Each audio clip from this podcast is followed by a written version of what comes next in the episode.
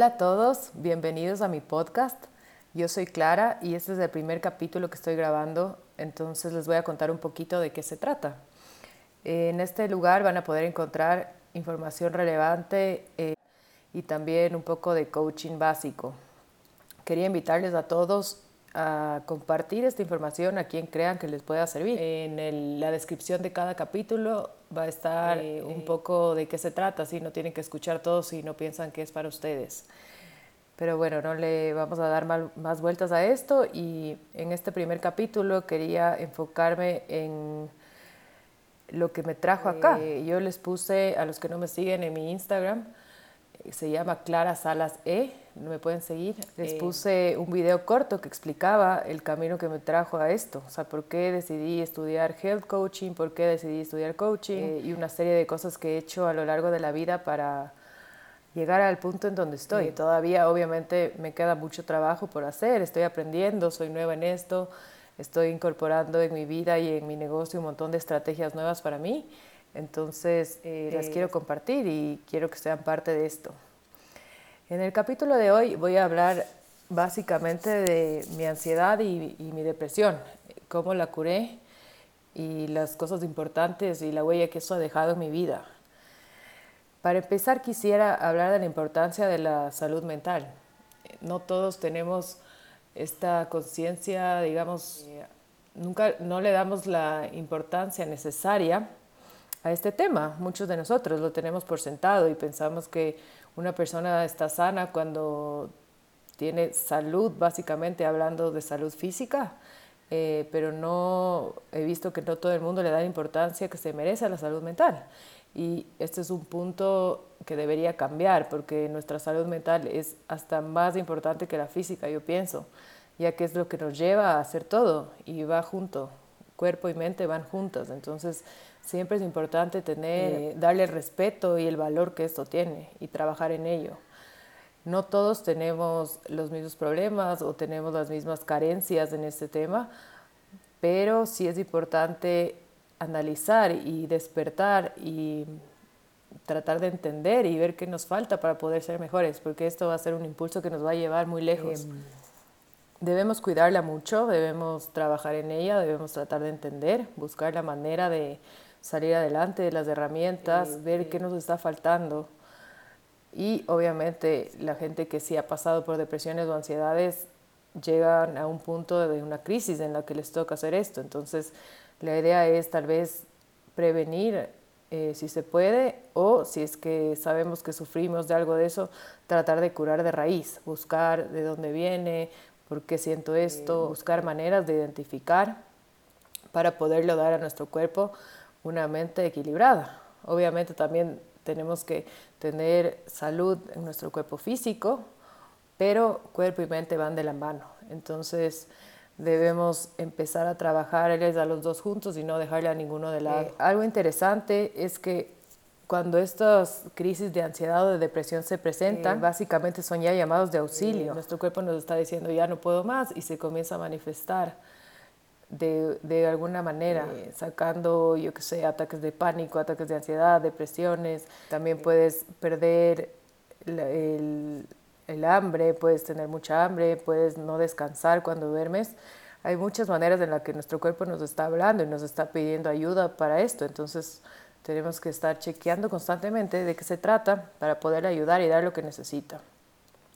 No todos hemos pasado por depresión y ansiedad, ni, ni, ni, todos lo vamos a hacer, porque es básicamente como una lotería, o sea, algunos nos toca de una manera, otros de otra, y lo interesante en esto también es que eh, como es, se puede llamar como de en cierto modo invisible, sería una enfermedad invisible que no se puede ver, o sea, si tú te haces un examen, un examen de sangre o algo, no va a salir esto, pero algo está pasando en tu interior que merece ser tratado de la misma manera como si te saliera que tu colesterol está alto, digamos. Entonces hay que, hay que ayudarle al, al cuerpo a sanar y darle todas estas herramientas.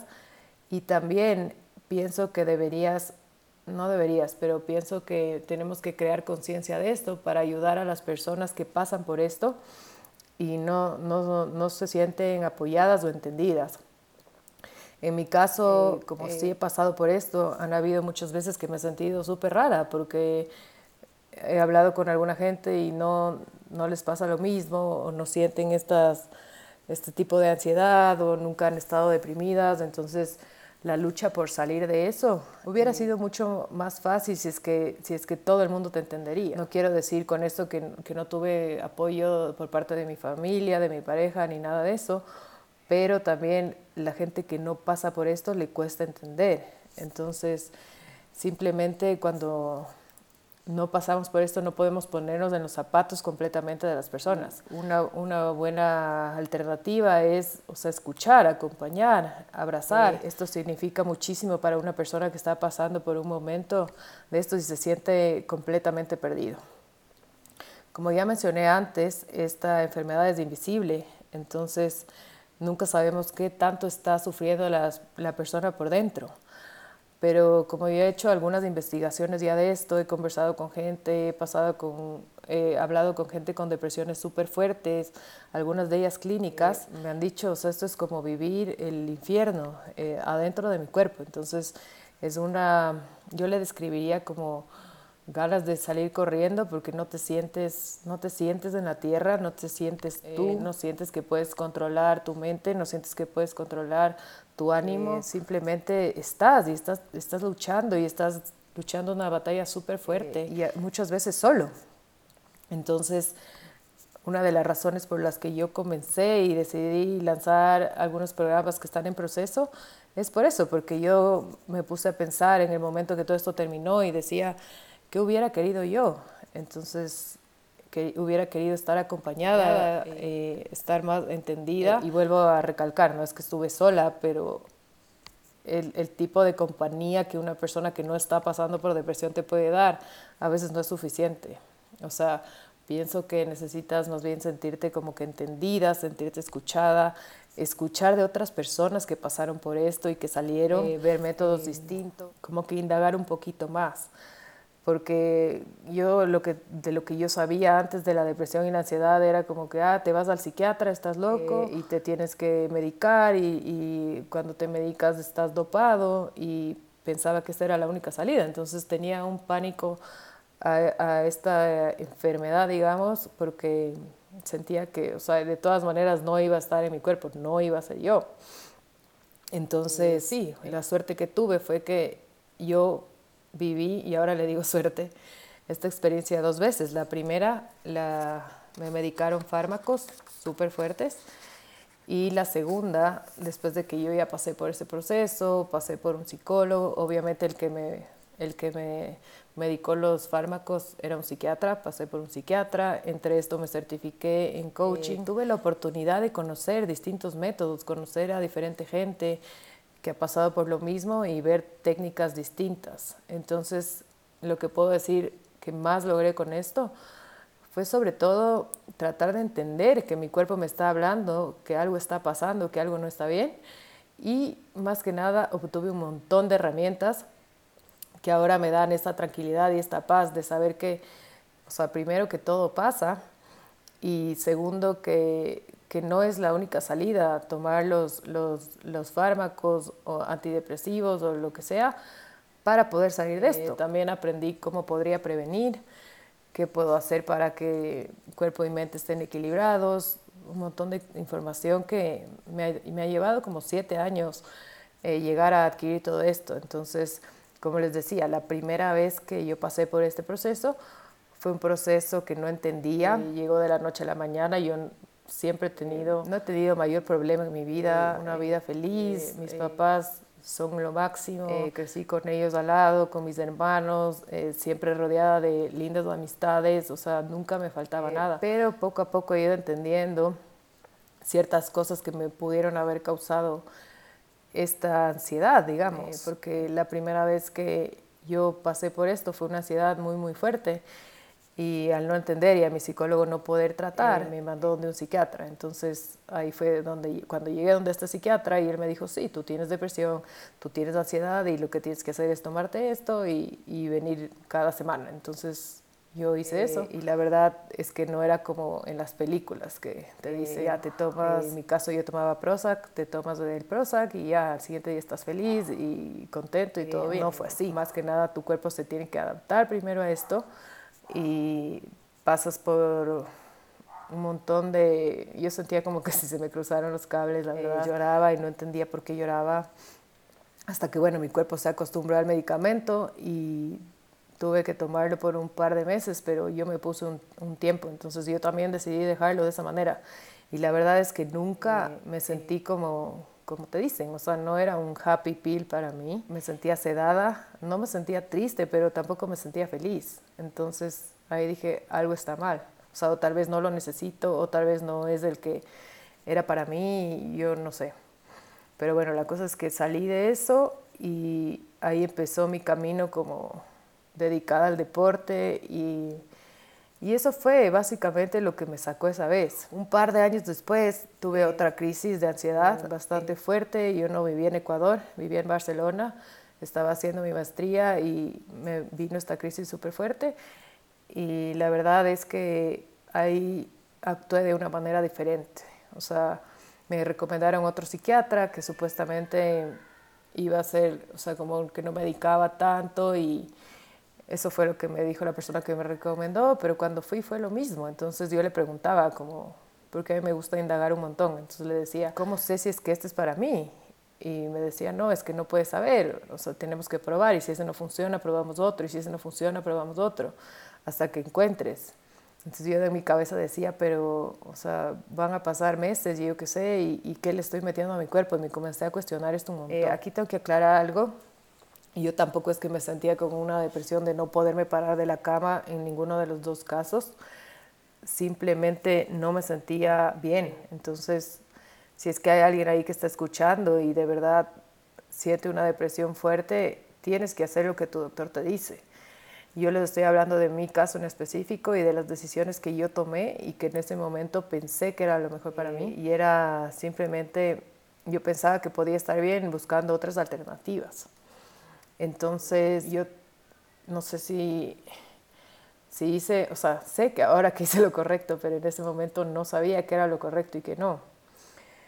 Y lo que hice esta vez de distinto fue que encontré un lugar en, en, Estados Unidos que se llama Neurogistics, en el que te hacen unos exámenes de, de saliva, eh, tú mandas una muestra, entonces ellos te miden los niveles de cortisol, de dopamina, de todos los químicos en tu cerebro y pueden saber exactamente como que, qué, está, qué te está faltando, qué tienes más, qué tienes menos, eh, qué está fallando para, para ayudarte de esa manera, suplementar.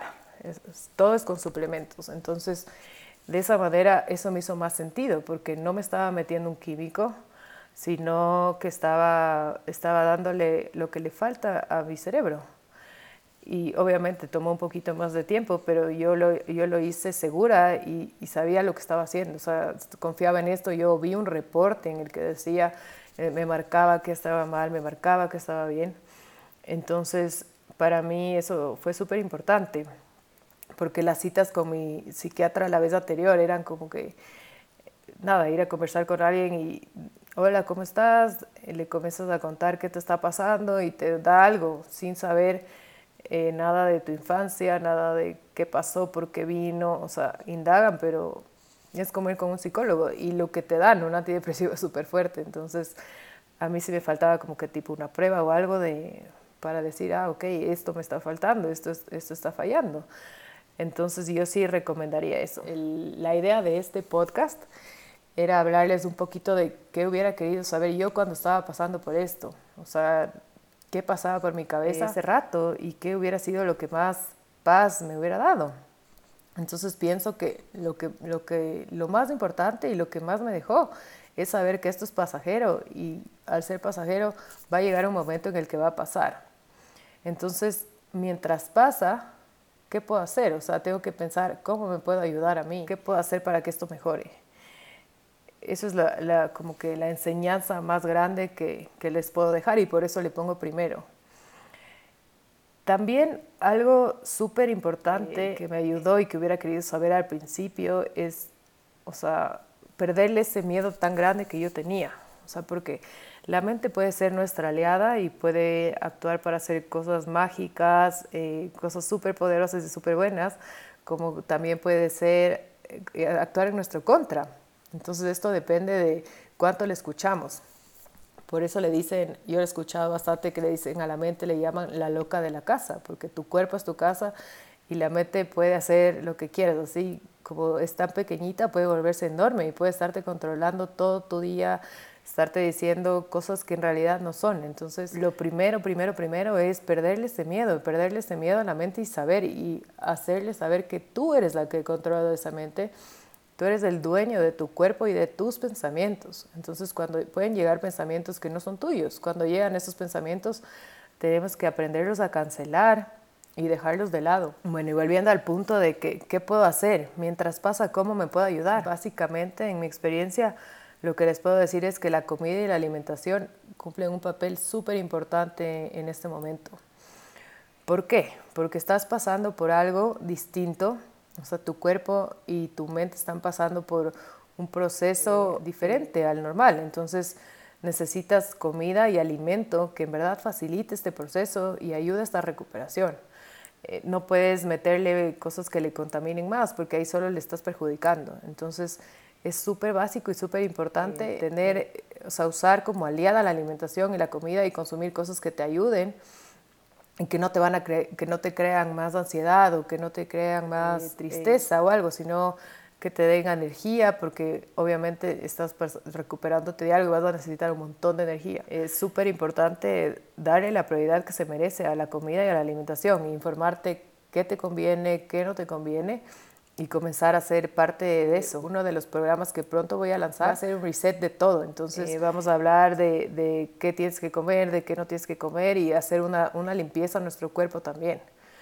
Porque si te pones a pensar, es como cuando uno nace, tienes un lienzo en blanco, entonces vas a los niños chiquitos, cuando los niños chiquitos nacen, no es que llegan y le das de comer eh, carne, no, comienzan tomando leche, después pueden, comienzan su alimentación complementaria y comienzan a probar las cosas de una en una y no le vas a dar azúcar al bebé, o sea, tienes que cuidarle, comienzas a darle cosas buenas, cosas sanas y te basas en, en darle un montón de nutrientes para que crezca poco a poco esto se va perdiendo y la gente comienza a consumir alimentos que no son los mejores. La vida se ha vuelto como más rápida, entonces no siempre le damos esta prioridad a esto, pero esto es súper básico, entonces hay que pensar en eso, o sea, piensa si es que estás pasando por algo de esto, ¿qué le darías a tu hijo que está creciendo, a tu hijo que está empezando, a un bebé chiquito? Porque así le tienes que tratar a tu cuerpo y en realidad tendríamos que tratarle siempre así, eh, mantenerle sano, porque ese es, es nuestro, nuestro templo y es lo que va, sobre todo también nuestro sistema digestivo está conectado directamente con el cerebro, entonces afecta un montón, tenemos un segundo cerebro en, en, en el intestino, entonces esto, esto es primordial en realidad. Cuidar la comida y tu alimentación es súper básico para una recuperación pronta y, y, también para mantener y evitar esto como prevención. El segundo punto es el descanso. Uno tiene que descansar, tienes que, darle este, este descanso que tu cuerpo te está pidiendo. Es, a veces es un estate quieto que la vida nos pone y nos para para, no sé, escuchar algo más, algo de adentro que no está bien. Entonces es, es tiempo de frenarse. Yo me acuerdo que para mí fue súper difícil eso porque yo quería levantarme de la cama con energía, irme a trabajar, volver, estar feliz. Y la verdad es que yo no podía, o sea, era como que quería estar en mi casa, a las 8 de la noche me moría del sueño y mi momento preferido era dormir, pero yo, no lo, yo me juzgaba por eso.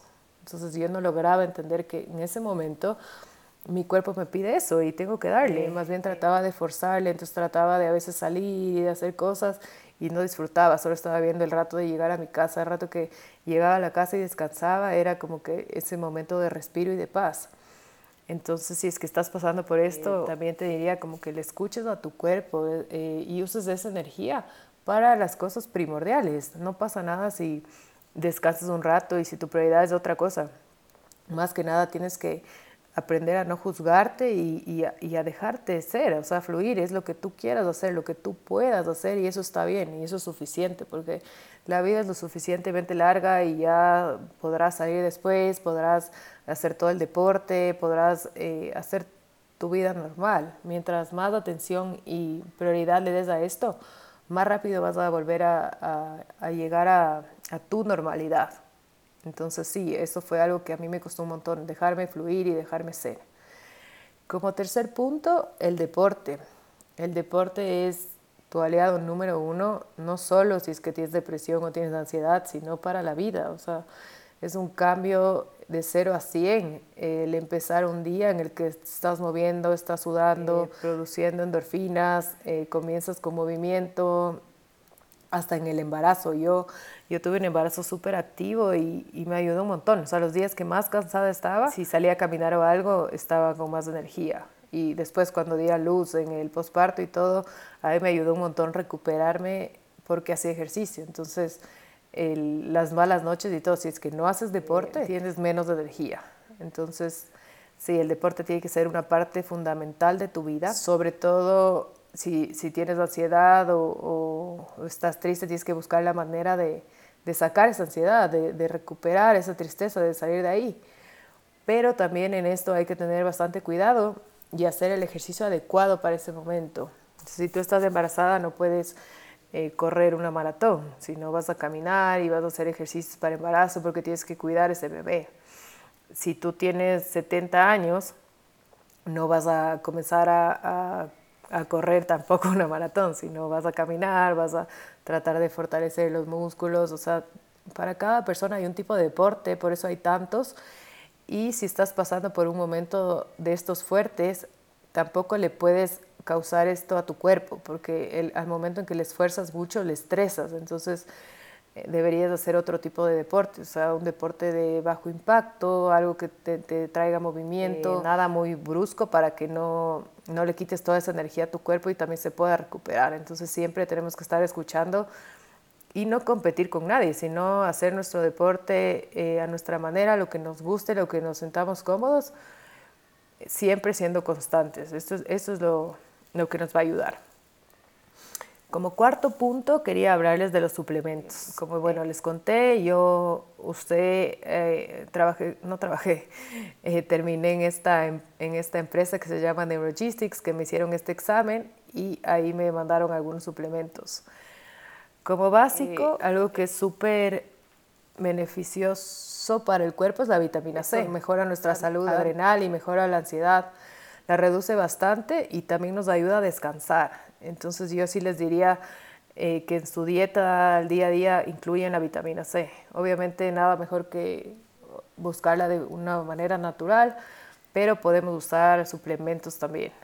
Entonces yo recomendaría como suplementos la vitamina C, el magnesio que también ayuda al descanso, el omega 3 que funciona, mejora el funcionamiento cerebral y también sirve para el sistema nervioso central. Esto también es bueno para, para todos los días, se puede incluir. la vitamina D es básico para nuestro sistema inmune, un multivitamínico donde podemos encontrar todas las vitaminas que nos faltan, sobre todo si estás cansado, es momento de incluir en tu dieta un multivitamínico para que tu cuerpo funcione mejor. El tema de los probióticos es algo que ayuda muchísimo también a la salud intestinal, los probióticos, los prebióticos, eso básicamente. Eh, con este tema de suplementos creo que mejor voy a hacer tal vez un solo podcast de esto para profundizar. Eh, también en mi Instagram yo estoy dando constantemente esta información. Voy a hacer un, un post solo de los suplementos para, para dejar en detalle y poder explicarlo de mejor manera ya que ahorita, bueno, si estás escuchando no puedes ni siquiera anotar ni nada, entonces mejor lo hago de esa forma. Como punto número 5, yo incluiría la meditación. Eh, la meditación es algo súper poderoso, es algo que te lleva a enraizarte de nuevo, eh, a encontrar qué está pasando, porque en el día a día vivimos con un montón de ruido, con un montón de que saturados de tantas cosas, o sea, ahora todo es tan rápido. Eh, tienes las videollamadas, puedes hablar con alguien en segundos, eh, lo haces gratis, o sea, el internet va a toda velocidad, todo el mundo solo está concentrado en superarse, en ganar, en vender, en, en ser mejor, o sea, tenemos un mundo bastante complicado hoy en día, entonces la meditación es algo que nos puede llevar a interiorizar y a reencontrarnos con nosotros mismos, porque muchas veces estamos haciendo lo que tenemos que hacer, o sea, trabajar, pasamos a mí, la casa, los hijos, el esposo, no sé, perdemos el tiempo para nosotros, pero también es importante darle este tiempo a nuestra mente, o sea, darle este lugar de escucharle, de, de sentir.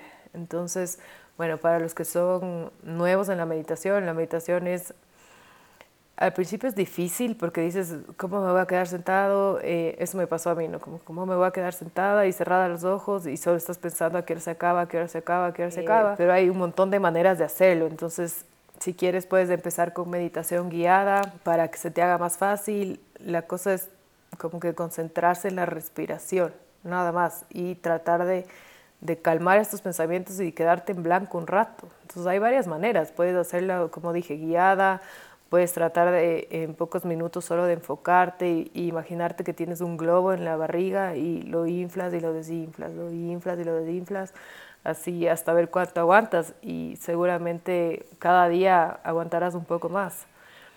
Pero es una práctica que la sugiero 100% y es algo que a mí en realidad me, me sacó de esto también y me ha dado esas herramientas ahora para, para estar presente y para escucharme y para calmar y para interiorizar, para, para salir de esto. Entonces es algo que, que en realidad recomendaría como básico. otra cosa es el trabajo interior. Eh, tenemos que buscar de alguna manera la raíz del, del, problema o la raíz de este llamado de, de atención que nos está haciendo nuestro cuerpo. O, o sea, ¿en dónde está este desbalance? ¿A qué viene? ¿Qué me quiere decir? Qué pasó, ¿Por qué, por qué está ahí. Entonces hay varias maneras, porque hay mucha gente que dice, eh, no, yo no creo en los psicólogos, no creo en, en, la terapia, no es para mí. Ok, está bien, pero existen un montón de tipos de terapias, existen un montón de maneras en las que podemos trabajar en nuestro interior y si es que no nos sentimos cómodos con pagarle a alguien para que nos diga que estamos mal, podemos, yo qué sé, comenzar a escribir, podemos... Eh, buscar, tenemos que buscar la manera de interiorizar esto para, para mejorar. Siempre, siempre queremos ser mejores, siempre queremos estar evolucionando. Yo en lo personal nunca he sido una persona que no, que no se siente cómoda con un psicólogo, más bien yo soy súper como que de buscar ayuda, de ver quién más y de irme, yo que sé, a terapia de imanes. Eh, hago, me han hecho sanaciones, siempre estoy investigando, leyendo. Yo soy como que una persona que siempre busca trabajar en el interior, pero tengo personas cercanas que, que no se sienten cómodas y eso también está bien, o sea, no podemos pedir a todo el mundo que quiera ir y sentarse y hablar con, con alguien cuando para esa persona no va. Entonces, eh, sí diría que recomiendo encontrar la manera de hacer este trabajo, porque lo que sí no estoy de acuerdo es en que no lo hagas. O sea, hazlo de la manera que puedas. Eh, si quieres buscar opciones, eh, hay un montón de tipos de terapias, de tipos de psicólogos, de retiros, de acercarte a la luz. Es infinita la manera en la que puedes trabajar en tu interior. Entonces, eh, te invito a hacerlo y a buscar la manera adecuada para ti. Otro punto que me llevó a salir de esto es mi conexión con la naturaleza. Yo me di cuenta que para mí es súper importante eh, la naturaleza, el mar, los ríos. a mí me llaman un montón la atención los ríos. Me encanta ver cómo, que, cómo fluye el agua, cómo limpia el agua. Me encanta enraizar, me encanta eh, estar en contacto con la naturaleza. Yo no soy una persona que puede pasar sin eso.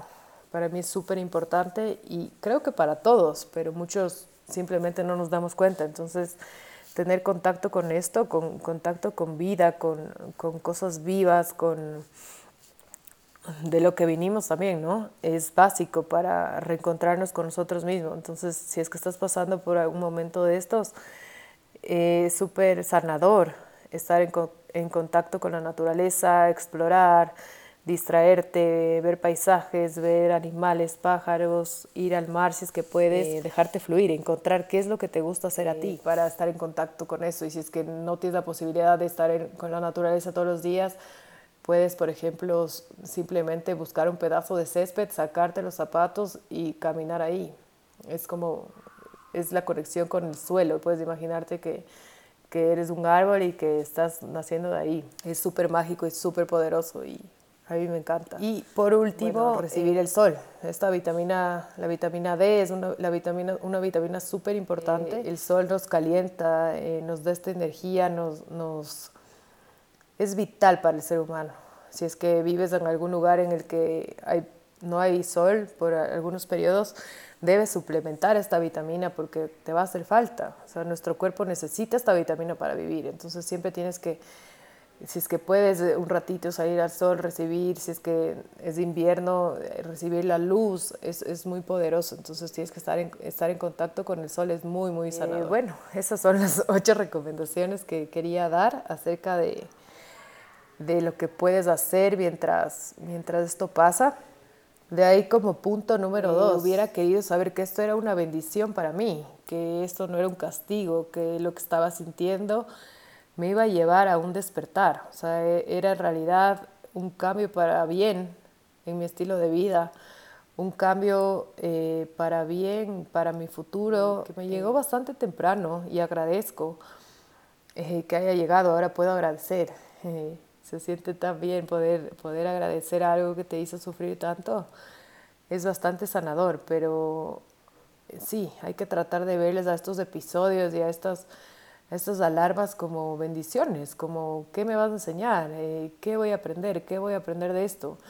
Eh, no, no pensar como que por qué a mí, por qué me pasó, eh, cuando se acaba, como si fuera una tortura, sino tratar de verle del lado bueno. Sé que es muy difícil escuchar esto, pero cuando estás realmente pasando por un momento así, pero en realidad eso hubiera querido que me digan, esto es una bendición para un despertar para ti y vas a empezar a verte a ti y a ver la vida con unos ojos distintos que te van a dar muchas herramientas y te van a dar mucha más felicidad que esos meses de tristeza o de, o de ¿cómo lo puedo decir? Eh, de tormenta. Esto me enseñó a escucharme y a prestar atención, me enseñó a interiorizar, me enseñó a vivir la vida de otra manera, básicamente. Entonces, solo, ahora solo siento gratitud por esto, no, no puedo decir nada más. Tampoco es que quisiera volverlo a pasar, pero si es que llega, ya sé que, que no, no es tan terrible como, como, como lo pensaba en ese momento. O sea, sé que hay una salida y sé que está en mis manos y sé que si algo, si algo bueno me eh, dejó, tengo que aprender a, a, quedarme con lo bueno que esto me dejó. también pienso que me regaló una vida y un mundo de conocimientos. Eh, despertó en mi ser unas ganas de investigar todo y de saber que yo puedo solucionar. Despertó en mí las ganas de seguir estudiando, de certificarme en varias cosas, de seguir leyendo, de, de ver cómo hacer. Y lo más hermoso de esto fue que fue antes de que yo sea mamá. Entonces yo ahora tengo una vida en mis manos a la que voy a cuidar siempre y y a la que le voy a enseñar estas cosas, estas herramientas que he aprendido y, voy a cultivar en él a través de mi experiencia muchas cosas más de las que le hubiera podido dar si es que no pasaba yo por esto. No digo que a mí no me dieron estas herramientas, pero esto simplemente ha sido un regalo de conocimiento y le veo como, como que nada, abrió en mí una, unas ganas de, de, de querer conocer y de querer investigar y de querer ayudar y de querer eh, regalar a más gente esto y, y, ser consciente de que esto existe y de que mucha gente incluso se quita la vida por esto, por no ser escuchado, por no investigar, por no indagar. Entonces, eh, pienso que esto es un regalo para... y que si a mí me pasó fue porque yo era alguien que podía transmitir y lo quiero hacer de esa manera. Entonces aquí estoy para ah. eso. Algo que me dejó es saber que yo no estoy sola, ni soy ni más ni menos por estar pasando por, por esta situación. Eh, muchas veces me acomplejaba de, de, querer contar y de decir, sí, yo pasé por depresión, que pensaba que me iban a ver diferente, que me iban a ver como alguien raro, cuando en realidad me tienen que ver, sí, diferente, como alguien fuerte y valiente, porque eh, las personas que, que salen de esto simplemente son mucho más fuertes y más valientes de lo que la gente en realidad sabe y hay que darnos, darnos ese mérito, porque yo soy parte de ese grupo y, y, en, realidad me siento orgullosa, ¿no? A mí no me da vergüenza ni, ni pienso que, que soy menos, simplemente soy yo y, y a mí me tocó esto como a alguna gente le toca otro tipo de enfermedades o les toca eh, vivir sin un bracito o sin una pierna. Simplemente yo creo que la vida es perfecta y nos da a cada uno lo que podemos eh, soportar y,